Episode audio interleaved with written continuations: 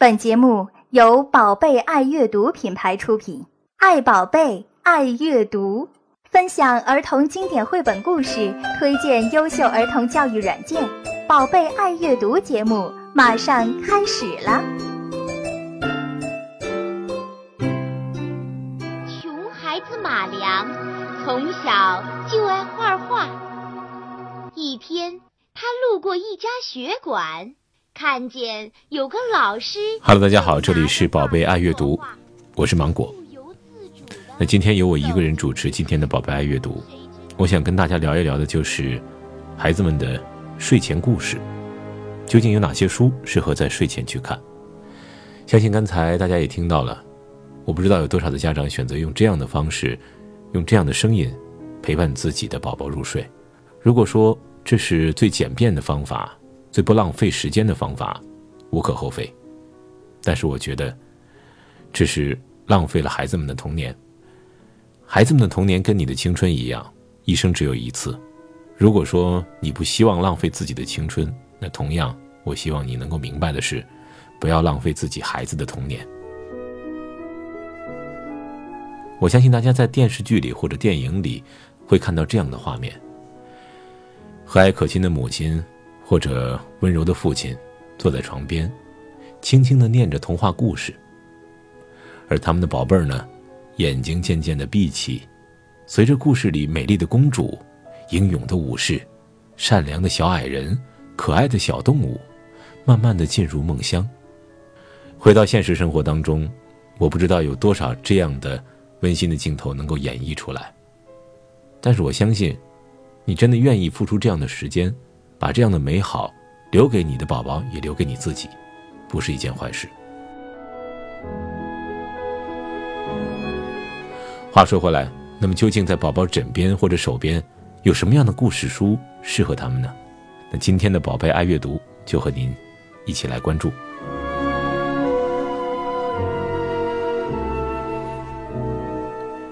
那说到睡前故事，我相信选择一些跟睡觉有关系。或者有助平缓身心、帮助安眠的故事是比较好的。那么，第一本故事书我选择了《晚安月亮》。可以说，在图书的海洋当中啊，有关安眠的经典作品不在少数。美国图画书先驱玛格丽特·怀兹·布朗的《晚安月亮》就是特别好的一部作品。在一个绿色的大房间里，有一部电话，有一个红色的大气球，还有些画。一幅画中。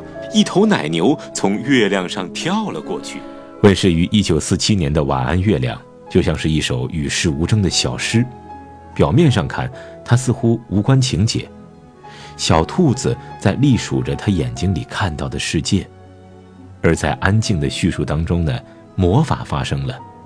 听故事和讲故事的人都慢慢的带入了一种甜蜜而安逸的氛围当中。晚安。梳子，晚安，毛刷。晚安，不在这里的人们。当你读起这样的晚安时，一种非常隆重的仪式感就油然而生了。所有的读者都排好队列，虔诚的和身边的每一件事物去说晚安，而这个行为很可能会演变成孩子睡前的最后一道程序，一种习惯。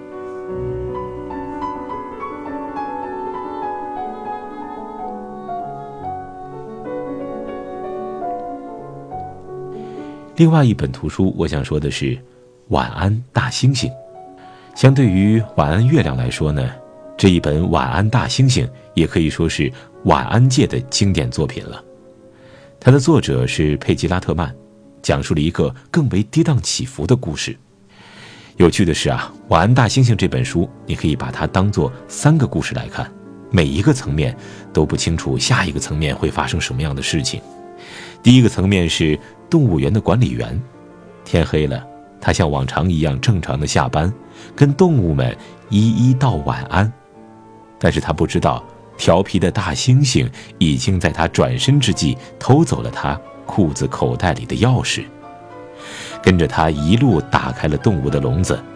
于是，一个浩浩荡荡的动物队伍就跟随着管理员登堂入室了，打算在他的卧室里睡觉。直到晚安，晚安，晚安，晚安，直到管理员太太听到黑暗中有很多说晚安。的声音，才发现了这场闹剧。但是这还没完，就在这些在动物园正式编制的动物们闹腾的时候，有一只小老鼠神不知鬼不觉的偷了大猩猩的香蕉，一路也跟着他们进了管理员的家里。还成功的钻进了他们的被窝，几乎所有的孩子都发现了这只小老鼠，并且发生了强烈的共鸣，因为啊，那是一种世人皆醉我独醒的满足感。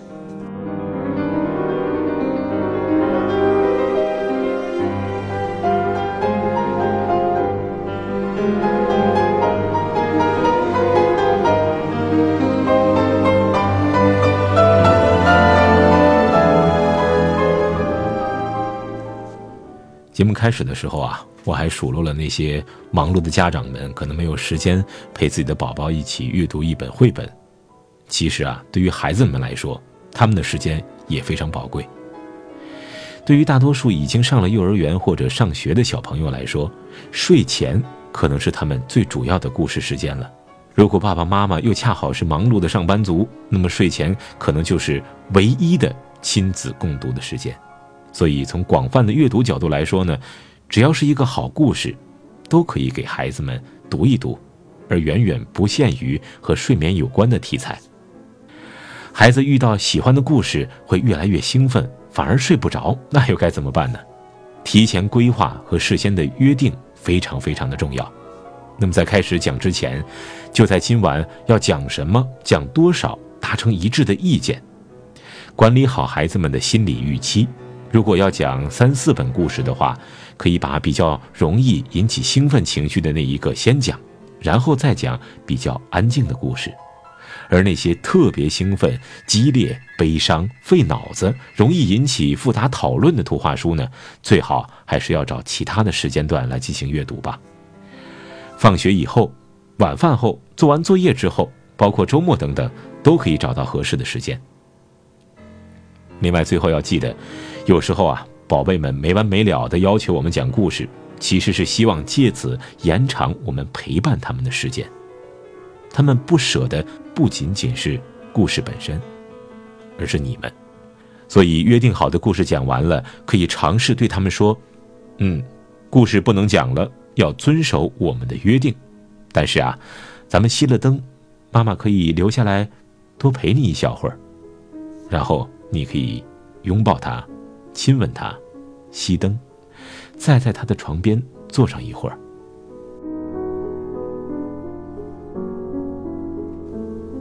其实刚才我们说了很多理由，大部分都在用感性的方式去鼓励家长们给孩子们去讲睡前故事。其实根据心理学家的分析研究呢，枕边故事可以对宝宝的成长加分很多很多。首先，你别小看了每天短短二十分钟或者是半个小时的故事时间，这一段时间啊，不仅能够让孩子们安静的入睡，而且有助于提高孩子们的理解力，对孩子们的智力发展有着非常明显的一个促进作用。另外呢，年幼的孩子识字有限，对精美的插图在理解上面还缺乏一些，因此呢，父母们用心去讲解。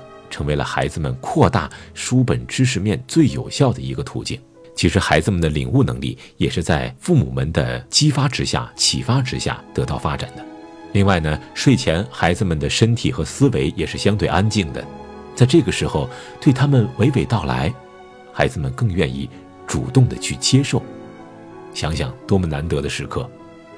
平时呢，他精力旺盛，你希望他安静的听你去讲话。却找不到这样的时机，而睡前却是最好的时刻。大人们温柔亲切的朗读，对提高他们的睡眠质量也是非常有帮助的。有一些很难懂的道理啊，通过故事，通过在睡前他这样主动的能够接受你所说的话，这样半个小时的时间里所传达出的信息所能够达到的效果会更好。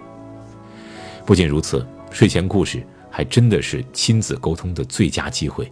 两三岁的孩子啊，调皮好动，对于正儿八经讲故事又只是一知半解，而在睡前这个机会呢，通过讲故事，能够讲解白天所发生的一些事情，让孩子们真正明白你想要传达的道理。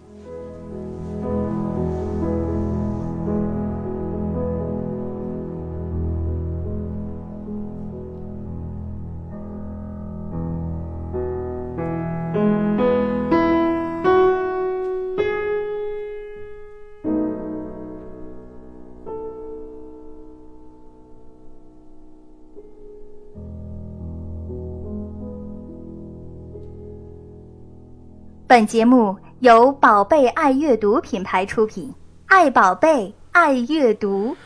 好了，您现在正在收听的是宝贝爱阅读。以上呢就是今天节目的全部内容。